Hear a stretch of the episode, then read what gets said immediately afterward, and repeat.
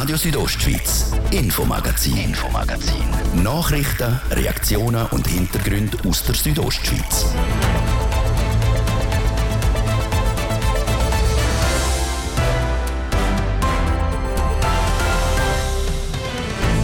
Wenn Wölfe und Hunde Junge machen, dann gibt es sogenannte Wolfshybride. So eine ist letzte Woche im Churer Rheintal auftaucht. Und weil das ein, äh, ein Tier ist mit wirklich einer besonders hellen Fellfärbung, also fast schon blond gefärbt, äh, hat man den eigentlich können nachverfolgen auf seiner Reise in Richtung Schweiz. Warum der blond Wolfshybrid bereits erleidet worden ist, hören ihr gerade. Und St. Moritz hat den ersten Dominostein angestoßen, jetzt fällt der nächste. Silva Plana zieht nach und tritt auch aus aus der grossen Tourismusorganisation vom Tal. Wir reden mit dem Gemeindepräsidenten von Silva Plana, warum es zu dem Schritt gekommen ist. Das ist das Infomagazin am Freitagabend bei Radio Südostschweiz. Schön sind ihr dabei. Durch die Sendung begleitet euch heute Olivia Limacher. Die Wolfspopulation in Graubünden wird von Jahr zu Jahr grösser. Die einen freut es, den anderen ist es ein Graus. Jetzt kommt aber noch ein weiteres Problem dazu, oder sagen wir noch eine weitere Wolfsart. Neben Wolf ist im Churer Rheintal jetzt auch ein mutmaßlicher Wolfshybrid auftaucht. Wieso die Tiere bei uns keine besonders hohe Lebenserwartung haben, hat Adrienne Kretli vom Arno Burtscher wissen. Er schafft beim Amt für Jagd und Fischerei und ist zuständig für die Grossraubtiere. Die erste Information, dass ein Hybrid in der Nähe vom Kanton könnte unterwegs sein, ist eigentlich von der Grossraubtierfachstelle äh, Cora gekommen und die sind nämlich kontaktiert worden von den Kollegen äh, vom äh, norditalienischen von der Region Genua äh, und dort hat man eben die Information bekommen, dass ein Hybridenrudel besteht und dass aus dem Rudel ein Tier in Richtung von äh, Graubünden, Tessin äh, unterwegs ist. Wie hat man das denn da gesehen? Ist man dann auch wirklich schauen gegangen, ob man das wo findet, den Hybrid? Da hat es äh, fortlaufend und immer an unterschiedlichen Orten Nachweis gegeben und weil das ein, äh, ein Tier ist mit wirklich einer besonders hellen Fellfärbung, also fast schon blond gefärbt, äh, hat man den eigentlich können nachverfolgen auf seiner Reise in Richtung Schweiz.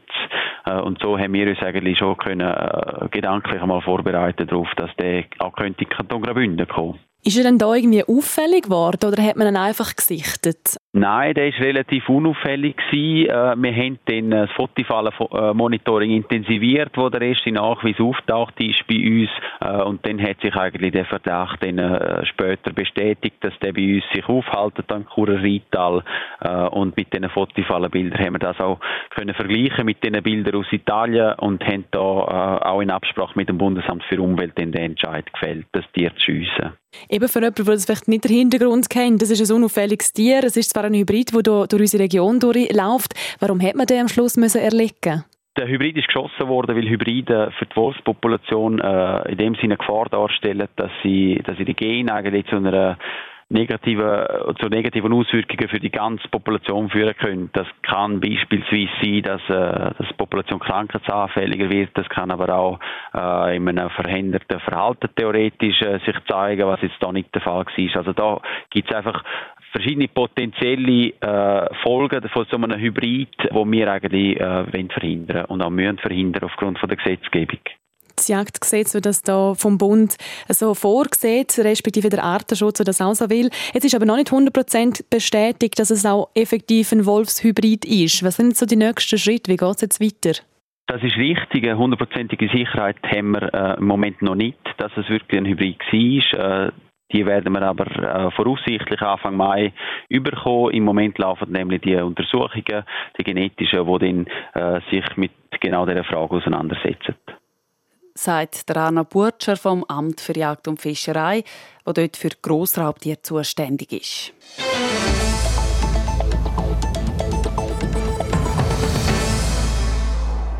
St. Moritz hat es schon gemacht. Jetzt zieht die nächste Oberengadiner Gemeinde nach.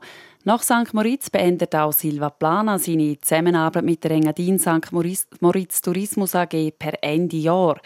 Was das für Silva Plana bedeutet, hat Livio Biondini vom Gemeindepräsidenten Daniel Bossart wissen.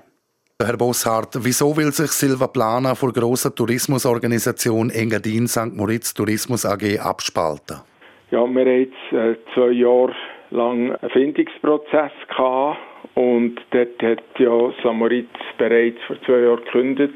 Und wir haben eigentlich äh, an das Positive geglaubt und haben gesagt, wir wollen uns die zwei Jahre Zeit geben und jetzt hat ja Samaritz die neue Leistungsvereinbarung nicht erneuert und dann ist für uns auch klar gewesen, dass Sony Samaritz macht das keinen Sinn, weil Samaritz ist der grösste Player und auch der grösste Zahler.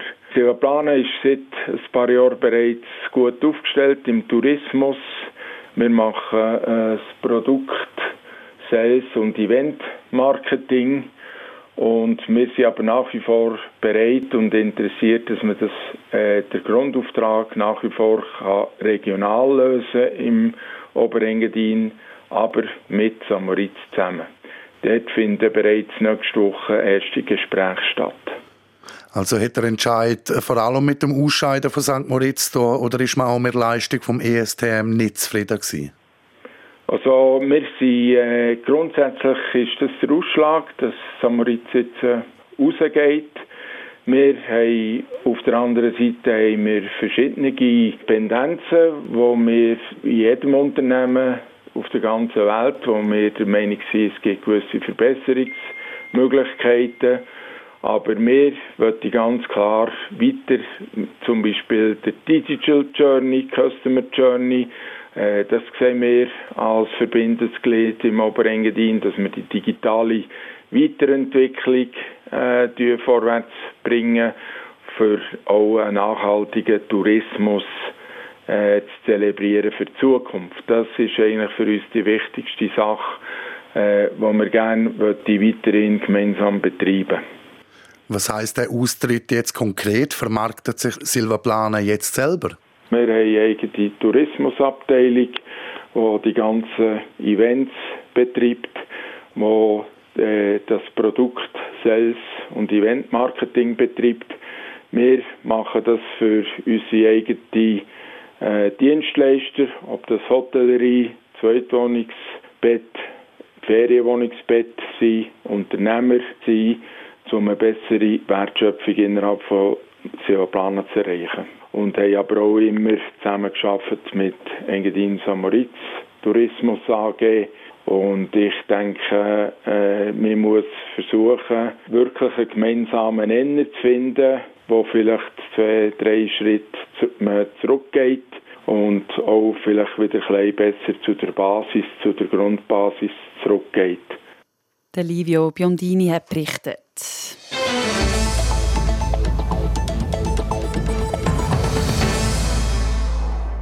Spital Oberengadin in Samada gibt es seit bald 130 Jahren. Es ist das höchstgelegene Akutspital von Europa. Zumal für die Zukunft gerüstet sein und die saisonalen Schwankungen an Patienten können stemmen hat sich das Spital in den letzten Monaten von Grund auf erneuert. Nadia Guetsch hat vor dem Tag der offenen Tür im Spital vorbeischauen. Der ganze Umbau vom Spital Oberengadin ist in Etappen gegliedert. Zwei davon sind jetzt abgeschlossen. Nach den Patientenzimmer und Suiten im fünften und sechsten Stock jetzt auch das gesamte Erdgeschoss mit dem Empfangs- und Cafeteriabereich. Die Grossneuerung hier betrifft aber die Notfallstation und Radiologie, wo ebenfalls ins EG zügelt wie der Christoph Jäcki, CEO ad interim für Gesundheitsversorgung Oberengadin erklärt, aus folgendem Grund. Wir haben die schnellen Geschichten haben wir ins Erdgeschoss hineingenommen. Das ist der Notfall, das ist die Bildgebung, die Radiologie und das ist der ganze Empfang logischerweise. Also die Menschen, die Schnellhilfe brauchen, ob sie mit dem Rettungswagen oder ob sie auch zu Fuß kommen auf unsere Notfallstation, die werden unmittelbar sozusagen im Eingangsbereich dann auch behandelt. Das ist eigentlich neu. Damit werden die Abläufe im Betrieb sinnvoller und der Zugang vereinfacht. So werden auch Patienten von Anfang an getrennt zwischen stationär und ambulant. Und wie sich eine Notfallstation selber zeigt, auch zwischen liegenden und sitzenden Patienten. Dann haben wir ähm, zwölf Kojen und drei sitzende Kojen, wo Bagatellfälle behandelt werden können. Ähm, Abtrennt in einzelnen Räumen mit Türen, sogenannten Kojen. Vorbei also Zeiten, wo man nur durch einen Vorhang trennt, Bett am Bett im Notfall auf eine erste Diagnose oder Behandlung gewartet hat und dabei noch die ganze Geschichte vom Bettnachbar mitgekriegt hat. Spätestens in der Hochsaison, wenn aus dem Regionalspital ein Zentrumspital wird, schätzt man die Privatsphäre. Das ist halt ein gewisser Spagat. Also in der Hochsaison sind das 100, 110'000 Menschen hier in der Region und in einer Nebensaison sind es dann vielleicht noch 15 bis 20'000. Also das ist ein Faktor 5. Entsprechend sehen wir das auch auf der Notfallstation. Das ist ein Faktor 5 an Notfällen, wo reinkommt, wenn wir in der Hochsaison sind. Und das fordert uns raus, ist aber letztlich unsere Kernaufgabe, die wir schon seit Anbeginn Beginn haben. Wie auch andere Gesundheitseinrichtungen in der Schweiz kämpft das Spital in Samada mit Personalmangel. Nochmal der Christoph Jäcki. Wir haben ja die Herausforderung, dass wir hier oben auch in der Situation, wo wir nicht rausfliegen können, wir, wir können hochspezialisierte Leistungen anbieten, zum Beispiel auf der Intensivpflegestation. Auch jetzt während der Corona-Zeit ist das der Fall gewesen. Und da haben wir einen engen Austausch auch mit den Zentren, die auch eine, IPS, äh, oder eine Intensivpflegestation betreiben und dort natürlich auch eine Routine haben, eine andere Anzahl von Fällen haben. Und dort haben wir ein Jobsharing-Modell, wo Leute vielleicht 70 Prozent in einem Zentrum, in einem universitären Umfeld arbeiten und 30 Prozent bei uns dann auf der, auf der Intensivstation sind. Und so gibt es einen guten Austausch. Bei Ihnen im Spital Samada lernen wir sozusagen die Generalistensicht, im Zentrumsspital die Spezialistensicht. 35 Millionen Franken investiert das Spital Oberengadin Samada in den gesamten Umbau. Und da sind wir gut auf Plan, das kann man sagen, auch wenn uns natürlich Corona nicht in Karten gespielt hat mit den Lieferengpässen, wo alles plötzlich viel teurer geworden ist und alles viel länger geworden ist. Da müssen wir uns nach der Decke strecken und müssen auch schauen, was ist noch möglich, was ist nicht möglich.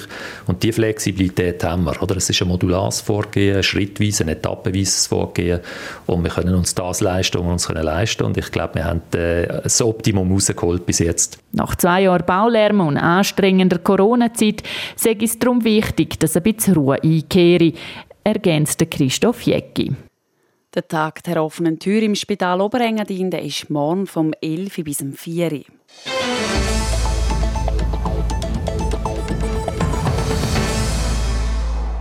Es ist eine Herkulesaufgabe, die Überarbeitung der städtischen Grundordnung.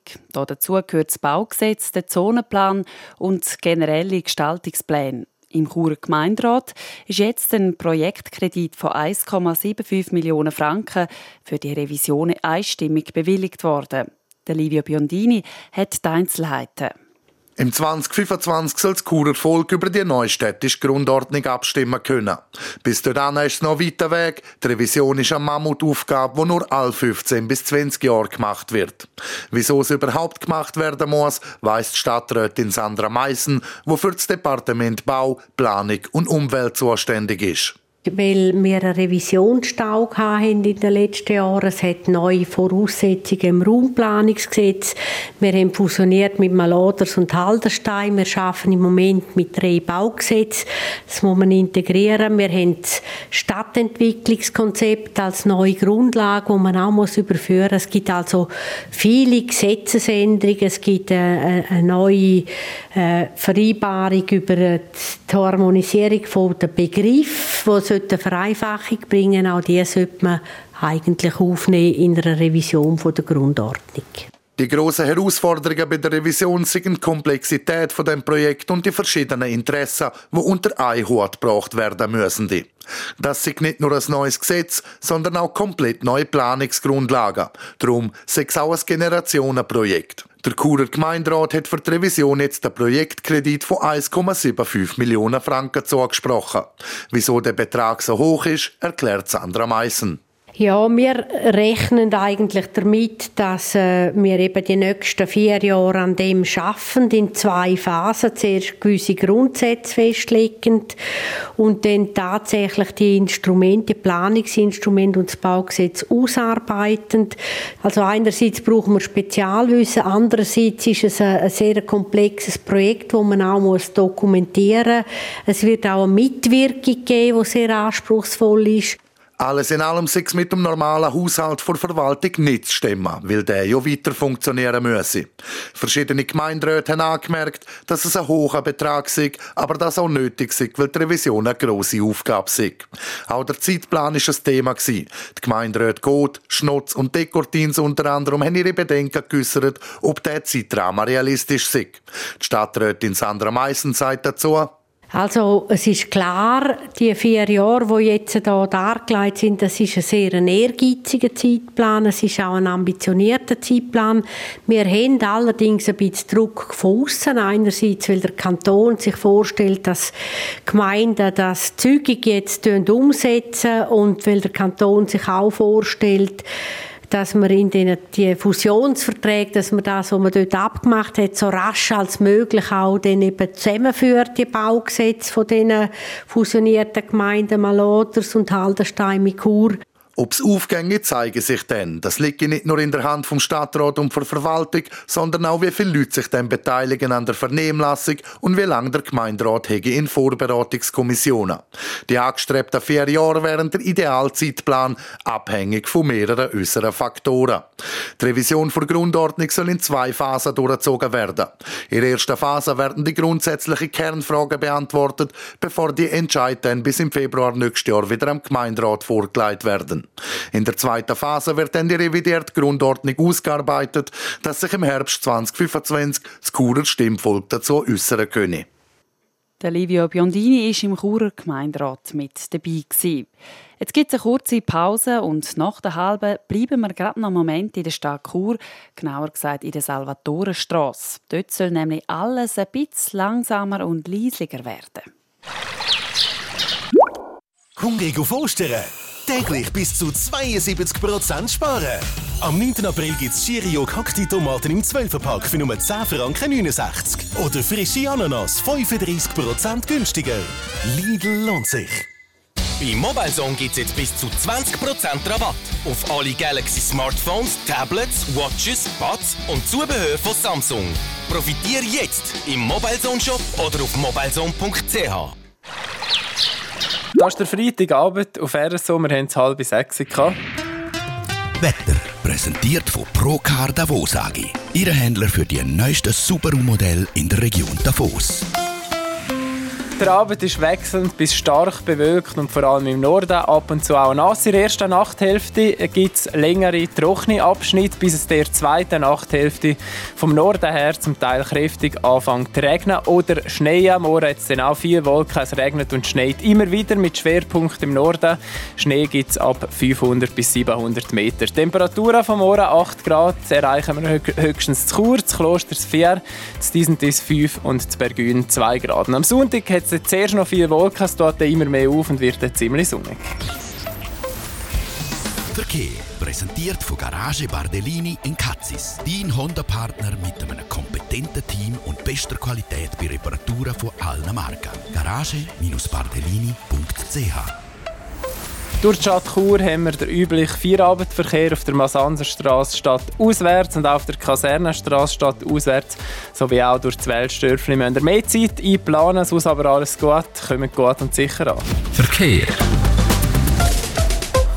Wir gehen zurück in die Redaktion mit dem zweiten Teil vom heutigen Infomagazin. Radio Südostschweiz, Infomagazin, Infomagazin. Nachrichten, Reaktionen und Hintergründe aus der Südostschweiz.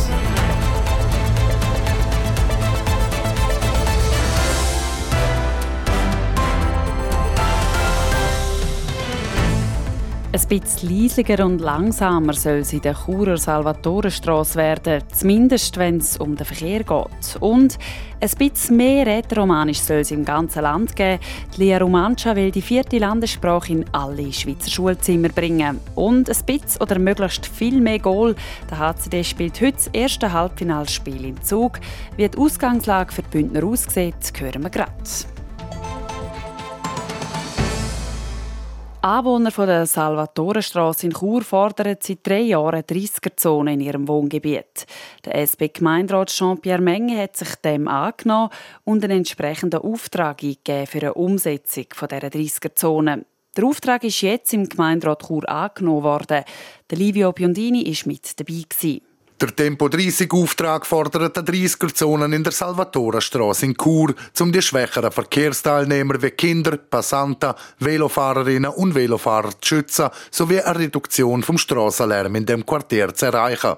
Warum die 30er-Zone nötig sind, erzählt SP-Gemeinderätin Angela Caricet Fitzgerald. Die ist nötig, weil sich herausgestellt hat, dass die Salvatorenstrasse ganz klar ein Wohnquartier ist, ähm, dass sich dort Kinder aufhalten, dass man dort, dort auch ein dem Ausweichverkehr entgegenkommen, wo dort natürlich wie, also der Ausweichverkehr von, von Kasernenstrasse und darum ist das sicher wichtig.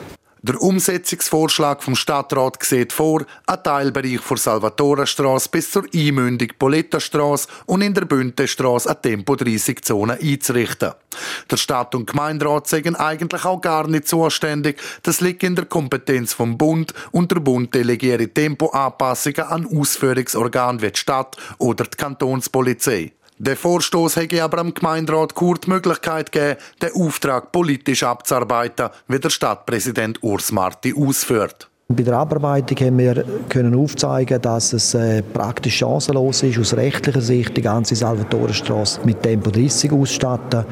Wir haben Gutachten, die die Polizei muss einreichen muss, die können vor Gericht angefochten werden und wir haben festgestellt, dass es weniger Verkehr gibt an der Salvatorenstraße und Tempi sehr gut eingehalten sind. Durchschnittstempo von 85 Prozent der Fahrten sind unter 40 an der Salvatorenstraße. Wir haben aber trotzdem ein Zeichen setzen und haben darum den Vorschlag gemacht, dort wo rechts und links gewohnt wird, an der kleinen Strössli, ein bisschen folgend unserem grundsätzlichen Konzept der Stadt Tempo 30 wählen zu machen.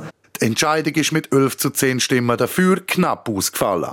Wie zufrieden die Befürworter vom Auftrag mit dem Abstimmungsresultat sind, weist Angela Garicet Fitzgerald. Also grundsätzlich einmal einfach zufrieden, weil es angenommen worden ist, das ist klar. Wir haben ein bisschen mit dem gerechnet. Ähm, wir haben da, jetzt ist wirklich am Schluss dann so das Züngli an der Waage, dann hat dann noch entschieden, ähm, das ist halt einfach so im, im, in der Politik, dass man ab und zu, ähm, ja, muss man auch ein bisschen Glück haben. Wir sind jetzt extrem froh, hat es für uns gesprochen. Ich wäre natürlich persönlich schon noch froh darüber gewesen, wenn es deutlicher ausgefallen wäre. Das angesprochene Züngli an der Waage ist die Stimme vom Mitte-Politiker Norbert Waser, der im Gegensatz zu seinen Parteikollegen dafür war. Warum so lange gegangen ist, bis der Auftrag überhaupt im Gemeinderat bearbeitet worden ist, erläutert der Urs Marti. Die Unterschriftensammlungen im 2019 sind deshalb auch nicht abarbeitbar gewesen, weil wir einen hängigen Gerichtsfall hatten an der Lohstraße, wo unsere Gutachten eigentlich bekämpft worden sind. Und wir haben gesehen, dass es an der Lohenstrasse ein besseres Gutachten ist, wo uns eher eine Chance gibt, zum durchzugehen. Trotzdem ist es bekämpft worden gerichtlich. Hingegen bei der Salvatorenstrasse haben wir gesehen, dass wir praktisch äh, Mühe haben. Und zuerst müssen wir warten, bis die Klärung von dem Lohenstrasse-Gerichtsfall auf dem Tisch liegt. Jetzt ist der Vorstoß diskutiert und angenommen worden. Wie es mit dem Auftrag weitergeht, erklärt der Stadtpräsident. Der Gemeinderat hat äh, jetzt eine Art Bekundung eine Art gemacht gegenüber der Stadtpolizei, dass er das wird begrüßen, so wie es vorgeschlagen ist. Ich gehe davon aus, dass die Stadtpolizei jetzt wird Gutachten und Beschlüsse können fassen und dann ist die Frage, ob dagegen jemand das Rechtsmittel ergreift. So der Urs Marti. Der Livio Biondini über die angestrebte Tempo-30-Zone an der Salvatorenstrasse in Chur.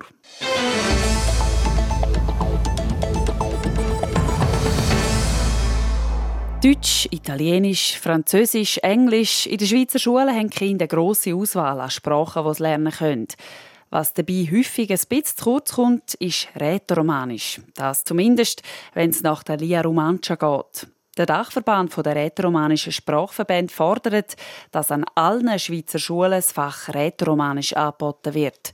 Jasmin Schneider berichtet. Romanischunterricht in allen Oberstufen und Gymnasiumsklassen in der Schweiz. Das fordert die Lia Romancia, der Dachverband der rätoromanischen Sprachverbände, im Rahmen der Teilrevision der Verordnung über die Landessprache, wie der Generalsekretär Diego de Plazas sagt. Wir haben äh, ein Pilotprojekt, das im Moment schon läuft im Kanton Graubünden, Romanisch an Distanz, also Fernunterricht äh, Romanisch wo wir äh, jetzt äh, im ersten Versuchsjahr sind. Und äh, unser Ziel ist, dass wir das Angebot auch schweizweit als erste Phase einmal in der Deutschschweiz könnten auch zur Verfügung stellen und dort das auch implementieren. Für die Finanzierung von dem soll der Bund aufkommen. Und zwar soll er den romanischen oder den italienischen Unterricht in Schulen in den Kantonen, wo die Sprache nicht geredet werden, finanziell unterstützen. Wie viel Geld das sein soll, ist aber noch nicht klar. Zum einen ist die Finanzierung natürlich vom Fernunterricht romanisch nicht geregelt. Und aus dem Grund äh, sehe ich, dass es für Kantone natürlich auch ein Vorteil ist, wenn sie für den Unterricht auch Gelder vom Bund können bekommen, damit sie das Angebot auch können implementieren können. Die Kantone müssten das Fach Romanisch also nur in ihren Lehrplan aufnehmen und in der Klasse bewerben. Den Fernunterricht organisieren und anbieten wird Lia Romancia selber. Wenn wir Schülerinnen und Schüler hätten von verschiedenen Kantonen, könnten wir zuerst einmal abgleichen, welche Idiom und auf welchem Niveau sind die Schülerinnen und Schüler und die dann zu einer Schulklasse online zusammenstellen und mit einer Lehrperson dann den Unterricht per Fernunterricht ermöglichen. Das wäre ähm, mal das Ziel. In der deutschsprachigen Schule im Kanton Graubünden nutzen aktuell fünf Schülerinnen und Schüler das Angebot. Und auch für das nächste Jahr haben sich rund zehn Jugendliche angemeldet.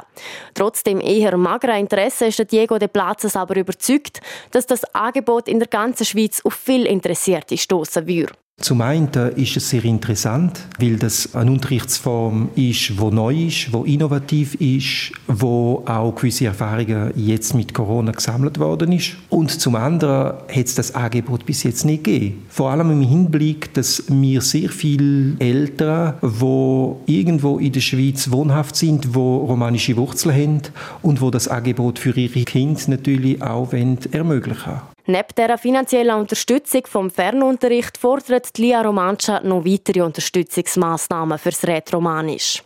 So sollen der Bund und nationale Institutionen häufiger alle vier Landessprachen berücksichtigen, indem sie zum Beispiel schweizweite Kampagnen auch auf Romanisch lancieren. Aktuell läuft die Vernehmlassung von dieser Teilrevision über die Sprachverordnung und erst wenn die abgeschlossen ist, befindet dann das Schweizer Parlament darüber. Spannung steigt immer mehr und die ersten Fans sind wahrscheinlich auch schon auf dem Weg in Richtung Zug. Dort findet am 8. das erste Halbfinalspiel zwischen dem EV Zug und dem HCD statt. Adrian Kretli hat von unserem Sportreporter Roman Michel wissen, wie die Ausgangslage ist für diese Serie. Ja, ich glaube, die Favoritenrolle, die ist schon einigermaßen klar verteilt. Dass man auf der einen Seite den Meister, der Qualifikationssieger, der EV Zug, und auf der anderen Seite der HCD, der Fünfter geworden ist in der Qualifikation. Aber es ist schon so, der HCD, der hat sicher können Selbstvertrauen tanken durch die Wende, durch den spektakulären Sieg gegen die Rapperswil-Jona Lakers und kommt natürlich jetzt voll im Rhythmus in, in die Serie, die Halbfinalserie gegen den EV Zug. Der EV Zug, der jetzt eine längere Pause hatte. Es ist immer so ein bisschen, ist das ein Vorteil, ist das ein Nachteil? Mhm. Darum, äh, glaube ich, auch der Auftakt wird extrem wichtig sein, eben heute plus dann äh, am Sonntag in Davos. Mhm, jetzt wenn wir nochmal auf die Stärken und Schwächen von diesen zwei Teams eingehen. Eben, du sprichst es an, Favoritenrolle ist klar beim EV Zug, Qualisieger, aktuell amtierender Meister. Was macht denn die Zuger so unglaublich stark momentan? Ja, ich glaube, so müssen wir so ein bisschen hinten anfangen und dann vorne aufhören. Die Zuger, die haben mit dem Leonardo Cenoni Zanoni einen extrem starken Goalie, sicher einer der besten Goalie auf Schweizer Eis hinten drinnen und einer, der weiss, wie man auch Meister wird. Schon sechsmal hat er den Titel geholt, dreimal davon auch mit dem HC Davos. Und vorne da haben die Innerschweizer eine unglaubliche Breite im Kader. Also ein kleines Beispiel, der Fabrice Herzog, der beim HCD gespielt hat die letzten zwei Jahre. Der ist nur in der dritten Sturmformation, obwohl er ja Nationalspieler ist, obwohl er ein Topscorer ist in den Playoffs. Das zeigt so ein bisschen eben die Breite, die man da hat. Und der EVZ hat gesagt, er hat so ein bisschen eine Pause gehabt. Kann ein Vorteil sein, kann vielleicht auch ein Nachteil sein. Also sicher vom Rhythmus her, der HCD, mehr im Rhythmus kann man eigentlich gar nicht sein. Jeden zweiten Tag hat es ein Spiel gegeben. Ähm, du sagst, es kann ein Vor- und Nachteil sein. Welche Chancen hat denn der HCD jetzt trotzdem, um die Züge noch so ein bisschen ärgern? Ja, ich glaube, das, das ist schon so ein bisschen das, das Selbstvertrauen, das man jetzt hat, der Rhythmus, wo man drinnen ist, das kann sicher ein Vorteil sein. Ich glaube auch im Erfolgsfall kann das wirklich so ein bisschen beflügeln, wenn man, äh, wenn man da mit dem Selbstvertrauen kommt. Hingegen, wenn man dann 0-1, 0-2, 0-3 wird zurücklegen in der Serie, dann werden wahrscheinlich die beiden wirklich schwer und der Kopf eben auch schwer. Ich glaube, etwas, was extrem wichtig ist, ist, dass man diszipliniert spielt. In der ersten ähm, Viertelfinalserie gegen, gegen Lugano, da hat so 19 Goal geschossen in diesen vier Spielen und 10 davon im Powerplay. Also ich glaube, das ist extrem wichtig, dass man eben wenig Strafen kassiert und so dazu nicht so Powerplay-Gelegenheiten kann geben Wenig Fehler, wenig Strafen machen ist jetzt in letzter Zeit dem HC nicht so glückt, oder? Sie sind recht aggressiv gewesen. Ich denke, das ist schon ein Punkt und ich glaube, es geht ja irgendwo durch auch so ein bisschen darum, ein Zeichen zu setzen. Also wenn es vielleicht spielerisch nicht so läuft, dass man so ein bisschen durch, durch die Härte probiert, in die Partie oder in die Serie reinzufinden, hat man jetzt gegen die Lakers hat man das extrem schön gesehen. Ähm, der Check von Magnus Nygren im vierten Spiel, das ist vielleicht noch so ein bisschen im Kopf drin. Was da auffällt, ist vielleicht der Mark Wieser, er, der nicht so auf Touren kommt, schon die ganze Saison, aber mit seiner Härte bringt er eben genau das Element rein, das er auch eine Mannschaft mitreißen kann. Du hast jetzt auch schon angesprochen, der Magnus Nigren, der Schwede von der Davoser, ein harter Brocken, Verteidiger, wie man es sich vorstellt aus dem Bilderbuch. Er ist jetzt gerade für drei Spiele gesperrt gewesen, darf heute wieder zum ersten Mal in Einsatz kommen. Ja, und das ist eine spezielle Situation. Du hast gesagt, eben, er ist gesperrt gewesen und für ihn ist der Christian äh, Pospischil ähm, zum Einsatz gekommen, einer, der erst achtmal gespielt hat diese Saison und jetzt kommt er plötzlich zum Einsatz eigentlich aus dem Nichts raus und schießt zwei sehr entscheidende Goal und darum wirklich so ein bisschen Qual der Wahl oder das Luxusproblem für den Trainer, für den Christian Wohlwend, weil klar ist, wenn er eben den Nygren wieder reinnehmen in die Mannschaft, dann muss ein anderer Ausländer muss eben Platz machen und das wäre dann eben wahrscheinlich der Christian äh, Postbischil. Ja, können wir also gespannt sein, wer der Christian Wohlwend da aufs Eis stellt heute. Danke Roman Michel, du bist ab der Nacht live für uns vor Ort und in der Sendung Redline hier auf RSO zu hören. Ebenfalls heute am 8. spielen Fribourg-Gotteron und ZSC Lions ihre erste Match. Auch für sie geht es heute los mit der Playoff-Halbfinalserie. Jetzt zu den weiteren Meldungen vom Sport. Sport. Und da bleiben wir ganz beim Hockey. Der SCB-Verteidiger Erik Blum hat offenbar schon im letzten Dezember eine Zivilanzeige gegen den EVZ-Stürmer Fabrice Herzog eingereicht. Der 35-jährige Erik Blum hat das jetzt gegenüber SRF Sport bestätigt. Grund für die Anzeige ist ein überharter Check von Fabrice Herzog, wo du noch für den HC Davos gespielt hat. Wegen dem Check am 14. Februar 2021 hat Erik Blum die Nase gebrochen, sich an der Schulter verletzt und eine Kirnerschütterung gehabt. Die Verletzungen die haben bis jetzt verhindert, dass der ehemalige Nationalverteidiger wieder auf dem Eis stehen Und in diesen Minuten startet schon das nächste Spiel der Schweizer Frauenfußballnazi. In der WM-Quali treten sie heute gegen Rumänien an. Schon voll im Einsatz ist die Schweizer Tennisspielerin Belinda Bencic. Sie steht beim Sandplatzturnier in Charleston unter den letzten acht und kriegt jetzt im Viertelfinal mit der 25-jährigen Spanierin Paula Badosa zu tun über. Sport.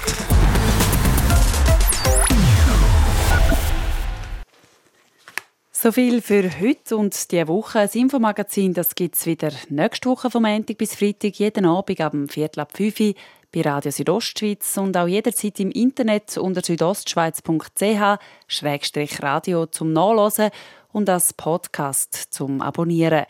Am Mikrofon war Olivia Limacher. Ich wünsche einen schönen Abend. Radio Südostschweiz, Infomagazin, Infomagazin. Nachrichten, Reaktionen und Hintergründe aus der Südostschweiz.